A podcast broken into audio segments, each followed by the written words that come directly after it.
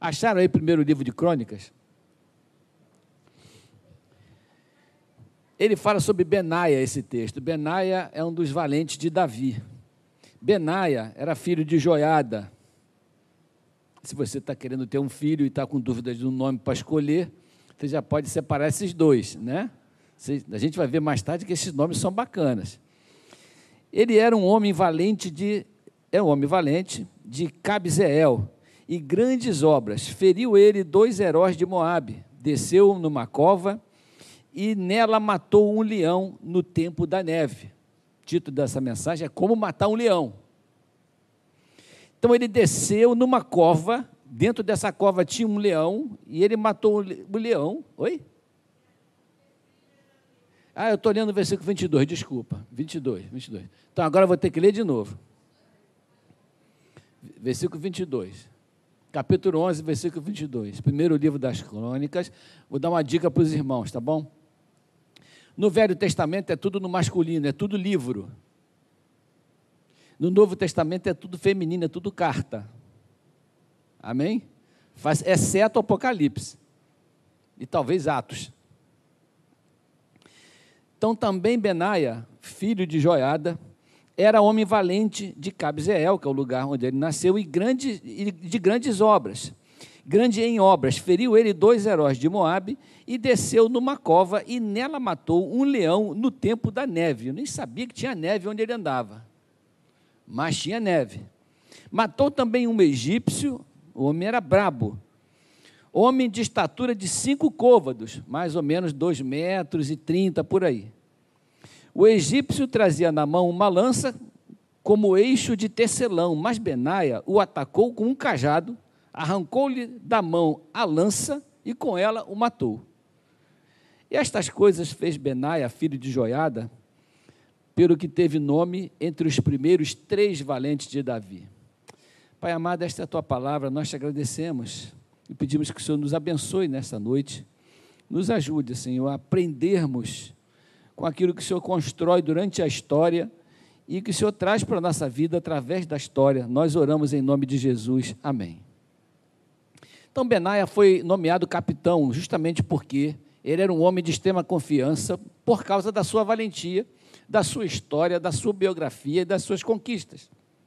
Então, ele tinha uma posição de honra junto ao rei foi escolhido para aquela posição por causa da sua história, por causa dos seus feitos.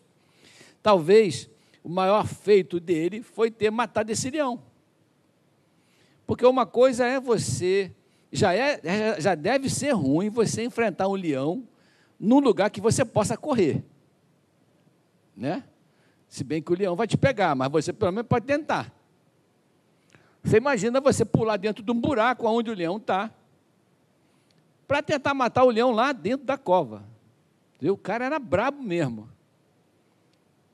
Então, é um, o leão é um adversário difícil. E a Bíblia compara o leão com o nosso adversário, o diabo. Pedro faz essa conexão.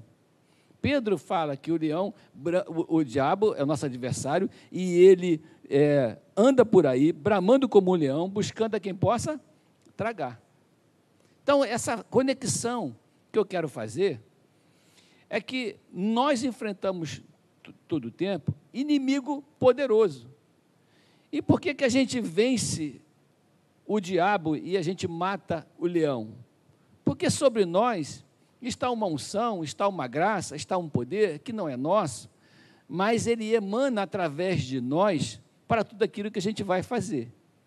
A grande questão da vida, irmãos, é que a gente não sabe exatamente lidar com esse poder que está sobre nós, que é o poder de Jesus, e que a gente não sabe muito bem como ele funciona, não sabe muito bem nem que ele tem e nem acredita muito nessa fé.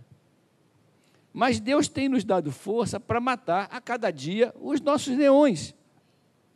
E Benaia, é um nome esquisito, ele encontrou forças dentro de si para enfrentar o inimigo dele no pior lugar possível, porque às vezes as nossas lutas acontecem no pior lugar, que é dentro de uma cova, é num lugar que a gente não tem como escapar.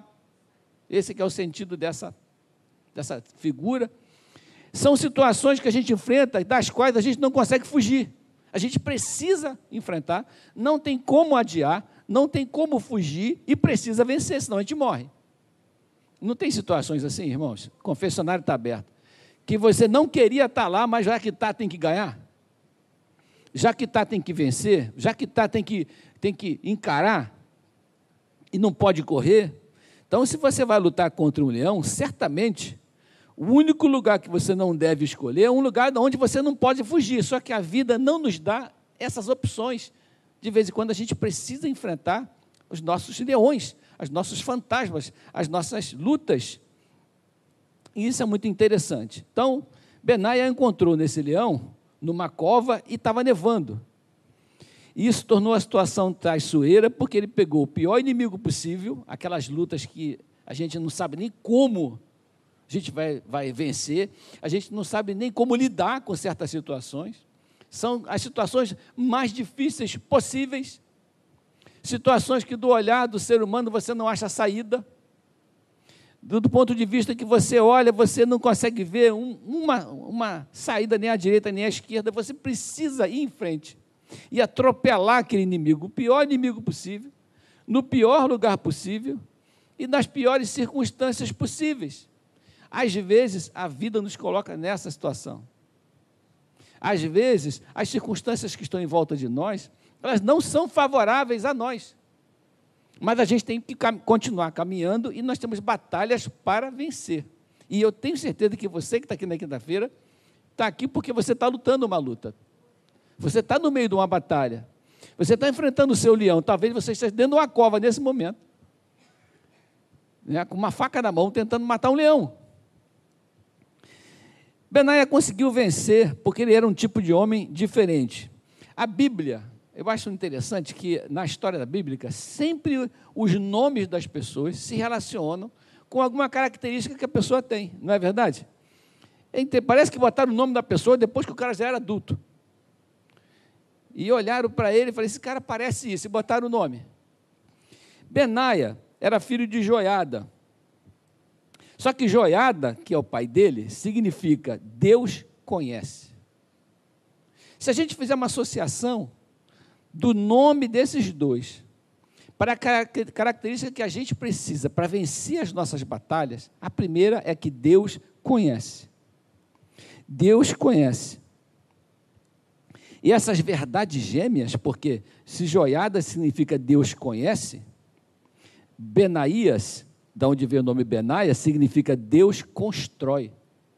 Então, quando Deus olha para a nossa vida, Ele conhece e Ele constrói de, de posse dessas duas ferramentas, o conhecimento de Deus sobre nós e o projeto de Deus para a nossa vida, é que nós vencemos as nossas grandes batalhas. Amém, irmãos? São um segredo de como enfrentar um leão. O que que Deus conhece? Deus sabe onde você está. Deus sabe exatamente a situação que você está vivendo. Deus sabe a maneira como você está levando os seus dias. Deus sabe quais são os seus grandes desafios. Aonde você está, Deus sabe o que está acontecendo com você. Isso me traz um conforto enorme, porque Deus também escolheu para mim um propósito e sabe que eu estou dentro dele. E pode ser que o propósito que Deus tenha escolhido para mim inclui algumas lutas que eu estou vivendo. E você também. Deus colocou você onde você está. Se você está enfrentando uma luta, é porque esse é o caminho que Deus colocou você e a mim. E Ele sabe tudo sobre nós. Ou seja, Ele sabe quais são os nossos limites, sabe quais são as nossas capacidades, Ele sabe qual é a nossa força, sabe quais são os nossos medos. Ele sabe tudo, Ele conhece as nossas, as nossas tendências. Ele conhecia Gideão, por exemplo, e sabia que ele era um homem que se achava fraco. Então o que ele disse para Gideão? Vai nessa tua força. Existe uma força que você não conhece, mas que eu conheço. Olha como é que Deus conhece. E sei que você é capaz de vencer. Fala para esse irmão do seu lado assim: você tem uma força, acredite nela. Deus conhece a sua luta e Deus conhece a sua força.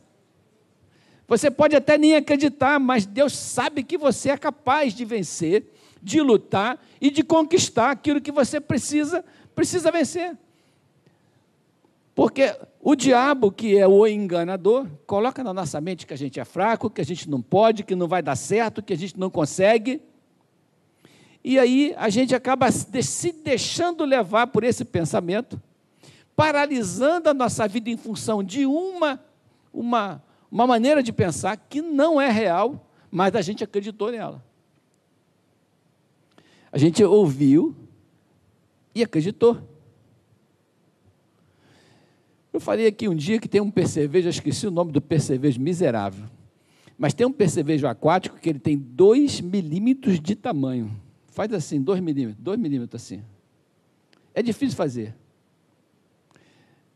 Daqui a pouco, eu... Micronecta Schultze é o nome dele. Caramba, eu tinha que esquecer, né? Mas eu lembrei, porque hoje é dia de milagre. né? Micronecta, pode procurar na internet, Micronecta Schultz. Esse Schultz é SH, é um, é um, começa com S. Schultz e termina com ZY.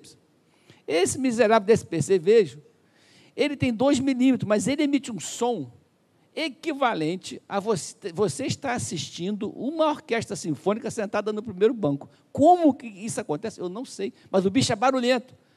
É barulhento e insignificante. Olha que interessante. É o diabo. Ele é insignificante em poder, mas ele é barulhento em nos convencer aquilo que ele quer que a gente acredite e que não é verdade. Olha o bicho ali. Ah, valeu, ah, nós estamos, cara, parabéns, meu irmão. Que o bicho ali. Acha o nome dele aí. Tá, achou o nome? Não. Vê se eu falei certo.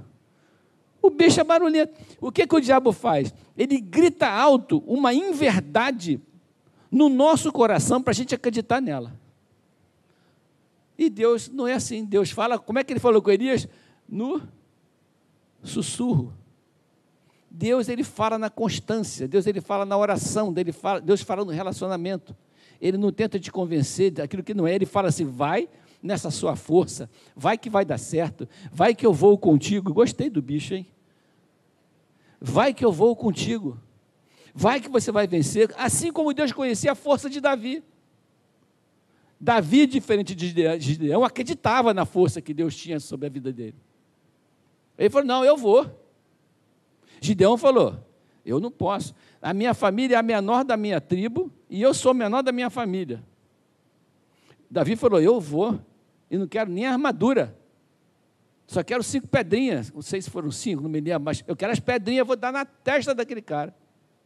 Então tem gente que tem uma postura de acreditar não na sua força, mas na força que Deus tem na sua vida, que, que emana do Senhor, amém?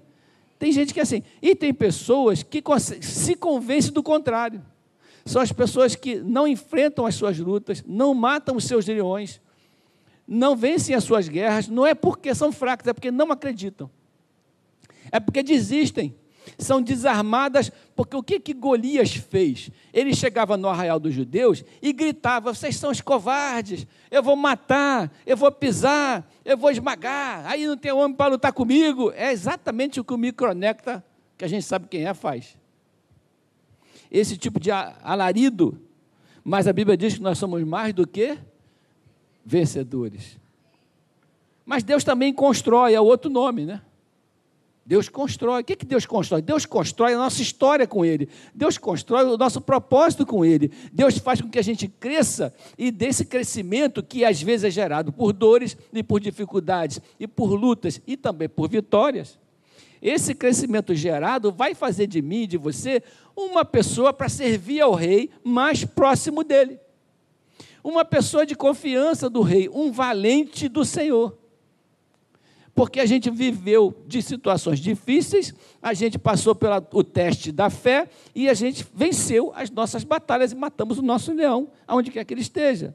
O apóstolo Paulo fala sobre isso e diz assim: porque a nossa leve e momentânea tribulação produz para nós um peso eterno de glória muito excelente. Está lá em Coríntios 4,17.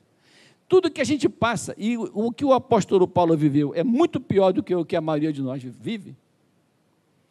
Tudo que ele passava, o sofrimento, apredejamento, cadeia, surra, chicotada, ele dizia que era uma leve e momentânea tribulação. É uma coisinha que está me incomodando, mas já vai passar.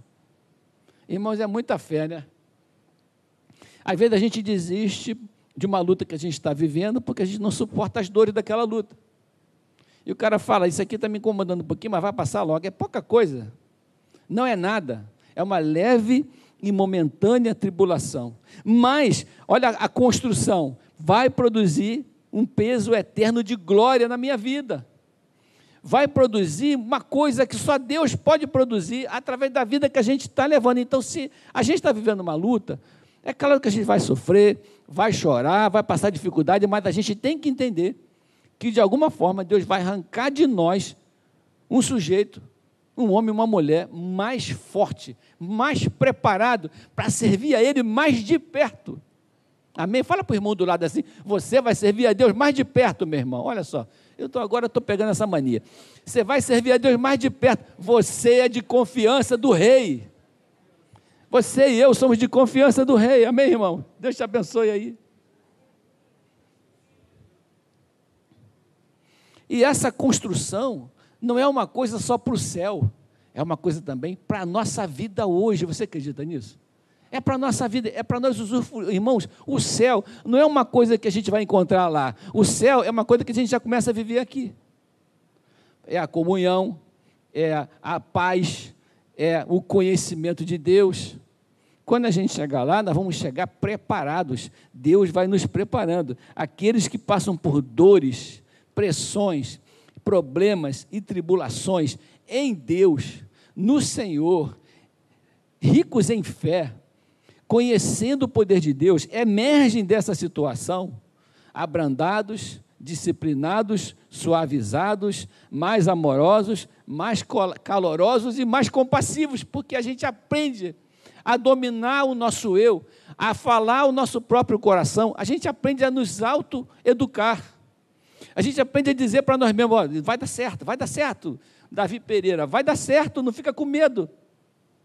Isso vai passar, é uma leve e momentânea tribulação. Está doendo, é difícil, mas você precisa entender que vai ser construído uma pessoa melhor. Daqui a pouco você vai ser mais confiável para Deus, porque você venceu uma grande batalha. E eu acho que Deus vai fazendo isso com a gente, sabe, irmãos? Deus vai trabalhando isso com a gente. O segredo da sobrevivência com Deus é deixar, entender que Deus nos conhece e Ele está no controle da nossa vida, e entender que Deus está construindo em nós um valente para o reino de Deus. E eu queria orar com você agora, porque eu sei que você está lutando uma grande batalha. Fique de pé comigo, vamos orar agora então. Dito isso, essas palavras aí, eu queria que você colocasse diante do Senhor. Pode vir aqui na frente, vamos orar junto. Você, você que tem uma batalha, pode ser na área emocional, pode ser que você esteja enfermo, pode ser que você esteja aqui no, na, no toda quinta-feira, é, lutando com Deus por alguma coisa que você está buscando. Eu não sei qual é a sua. Pode ser que você esteja precisando de uma vitória na justiça. É uma batalha. Eu não sei aonde está o seu leão. Eu não sei em qual cova que ele está. Eu não sei se ele está no buraco da saúde, da, das emoções, da angústia, das batalhas não resolvidas, dos relacionamentos que, que estão degradados. Eu não sei onde está a sua luta, mas Deus sabe que Deus conhece. Deus conhece você, Deus conhece o seu coração, Deus conhece as lágrimas que rolam no seu travesseiro durante a noite, irmãos. Deus sabe, a Bíblia fala que Ele vai enxugar de todo o rosto toda lágrima. Porque eu sei que Deus sabe o que se passa no meu coração. Ele pode não gostar do que se passa no meu coração, mas Ele sabe, Ele trata e Ele fortalece. E a gente vai orar para que o Senhor com, com, termine a boa obra que ele já começou na sua vida, que é, é disso que se trata, né? de construção. E que você saia daqui já consolado, animado, porque essa breve e momentânea tribulação da sua vida vai passar, amém, irmãos? Vai passar, irmãos. Pai amado, nós estamos aqui, eu inclusive, porque também estou matando, lutando com o leão. A minha esposa está lutando com o leão. E nós queremos que o Senhor invista em nós. Que essa força que mata o leão, que essa força que mata os midianitas, que essa força que mata Golias, essa força não vem de nós. Essa força vem do Senhor, é o Senhor que dá, é o Senhor que traz para nós. Pai, em nome de Jesus, nos ajude a crer. Não deixe que esse percevejo barulhento tire de nós aquilo que o Senhor construiu, aquilo que a nossa história construiu, aquilo que a nossa biografia já viveu, as experiências que tivemos contigo, Senhor. Pelo contrário, que o Espírito Santo de Deus fale aos nossos corações, nos sustente com a esperança que nós precisamos para continuar na nossa batalha, porque a batalha vem, mas a vitória é certa. Porque nós somos mais do que vencedores em Cristo Jesus.